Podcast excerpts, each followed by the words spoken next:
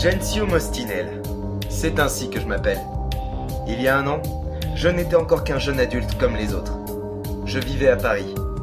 J'ai grandi dans un monde en guerre, des guerres officielles comme civiles. Tout a commencé avec la révolte des pays du tiers-monde. Les pays développés ont dû faire face à tant de conflits extérieurs que les problèmes internes ont été délaissés et le chaos s'est installé peu à peu. Tout est arrivé en même temps et des émeutes ont éclaté un peu partout. Les premières se sont propagées comme un virus, atteignant une ville, puis une région, un pays et au final, c'est le monde entier qui a implosé. C'est quelques années avant le cataclysme que mes parents furent assassinés par des pilleurs. Et il en fut de même pour moi, il y a tout juste un an. Enfin, c'est ce que je croyais. Une société inconnue du nom d'Insusenko a retrouvé mon corps et m'a ressuscité afin de me transformer en interprète. Une arme humaine pouvant modifier l'espace et le temps de son environnement à sa guise. Pendant mon coma, les guerres se sont amplifiées et des armes nucléaires ont été envoyées sur New York. L'impact fut si titanesque qu'il entraîna une réaction en chaîne, détruisant le monde et modifiant toute sa structure continentale. L'humanité, de nos jours, est détruite et lutte pour sa survie en faisant face à un monde devenu hostile. Mais elle doit de nouveau entrer en guerre. Une guerre contre les maras, des créatures cauchemardesques étant apparues après le cataclysme et dont l'unique but est d'achever l'humanité. Ainsi, l'humanité n'a plus qu'un seul objectif se battre pour sa survie et pour la protection de son nouveau monde. Le monde de Reva, Reva, Reva.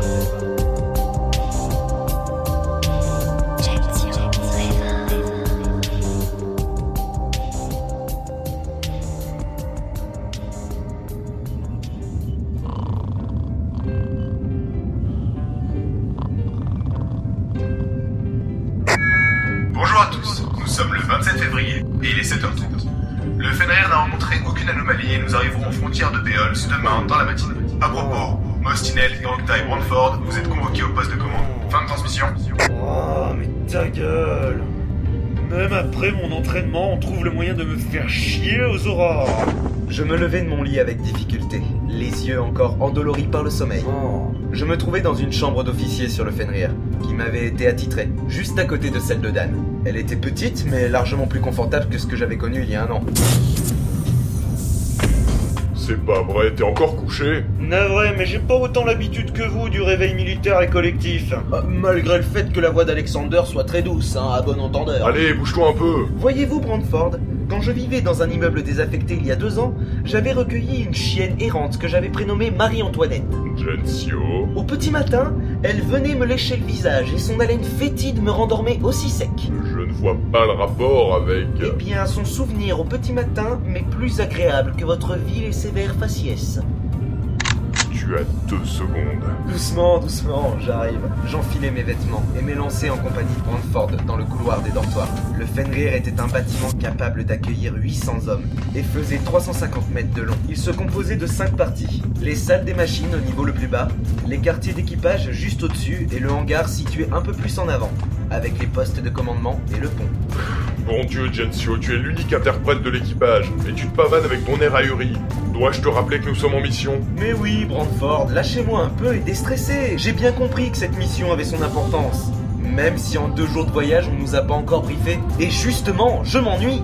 Le Fenrir est quelque chose que j'aurais pu imaginer dans mes rêves les plus fous. Je n'ai qu'une envie, c'est de l'explorer.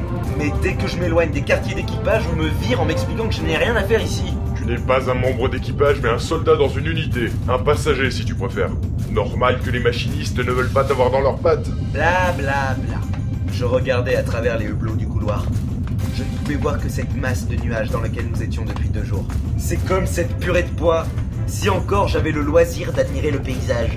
Mais puisque nous refusons d'en sortir, par conséquent le pont est fermé. Tu sais très bien que nous profitons des mers de nuages pour éviter d'être repérés par les maras. Ces créatures terrorisent l'humanité, mais pour le repérage aérien, ils sont encore à regarder bêtement le ciel. T'as fini de te comporter comme un gamin Mais j'en peux plus, moi, d'attendre. Oh, je te jure, qu'est-ce que je vais faire de toi, Gensio Bon, tu sais quoi, j'avais pas l'intention d'en parler, mais on arrive bientôt à la fin de cette mer de nuages. Que dirais-tu d'aller sur le pont avec moi avant d'aller rejoindre Alexander J'en prends la responsabilité, Vous feriez ça puisque je te le dis. Merci, Brandford. Mais alors, pas de temps à perdre. Venez Gensio, mais attends.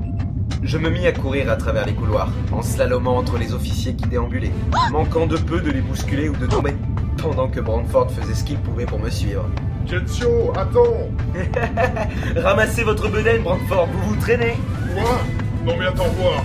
J'arrivais au sas qui donnait sur le pont. En tant qu'officier, je disposais d'une carte pouvant ouvrir les portes du Fenrir. Je l'insérais dans la fente du moniteur. Toi, Gensio, le Fenrir est en pleine montée. Il n'est pas encore à sa vitesse de croisière. N'ouvre pas le sas C'est ce que vous dites? Trop tard.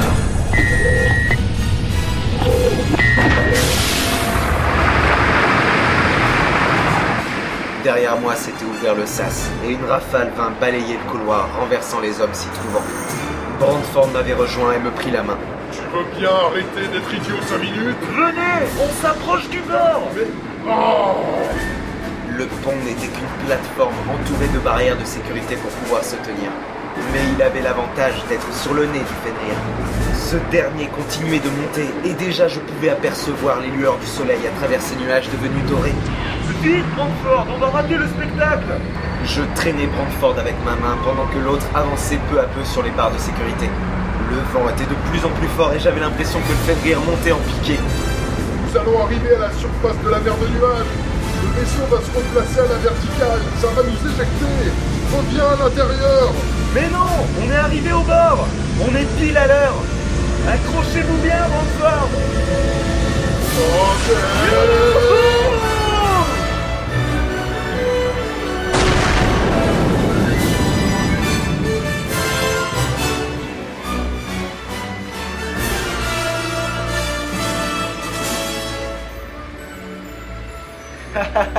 C'était super Oh, je vais vomir. Devant nous se tenait la mer de nuages, plafonnée par un ciel d'un bleu envoûtant. Le Fenrir était remonté à la surface, avant de se redresser comme un navire voguant sur les flots. Il reprit son cap, fièrement, en direction de Beholz. Vous voyez, ça valait le coup Ah, Quand j'aurai retrouvé mes esprits, interprète ou pas, je te botte le cul. Brandford se tenait le ventre. Il faisait peine à voir. Mais il faut avouer que depuis qu'il m'avait réveillé, je lui en avais fait voir des vertes et des pas mûres. J'aurais peut-être dû le ménager un peu. Brandford, vous étiez beaucoup plus glorieux devant une gorgone. Devant une gorgone, j'étais face à un monstre assoiffé de sang. Avec toi, je suis face à un demeuré en liberté avec des pouvoirs grandissants. Non mais tu te rends compte que nous aurions pu être éjectés? Mais non, je vous aurais rattrapé. Tu... Mais...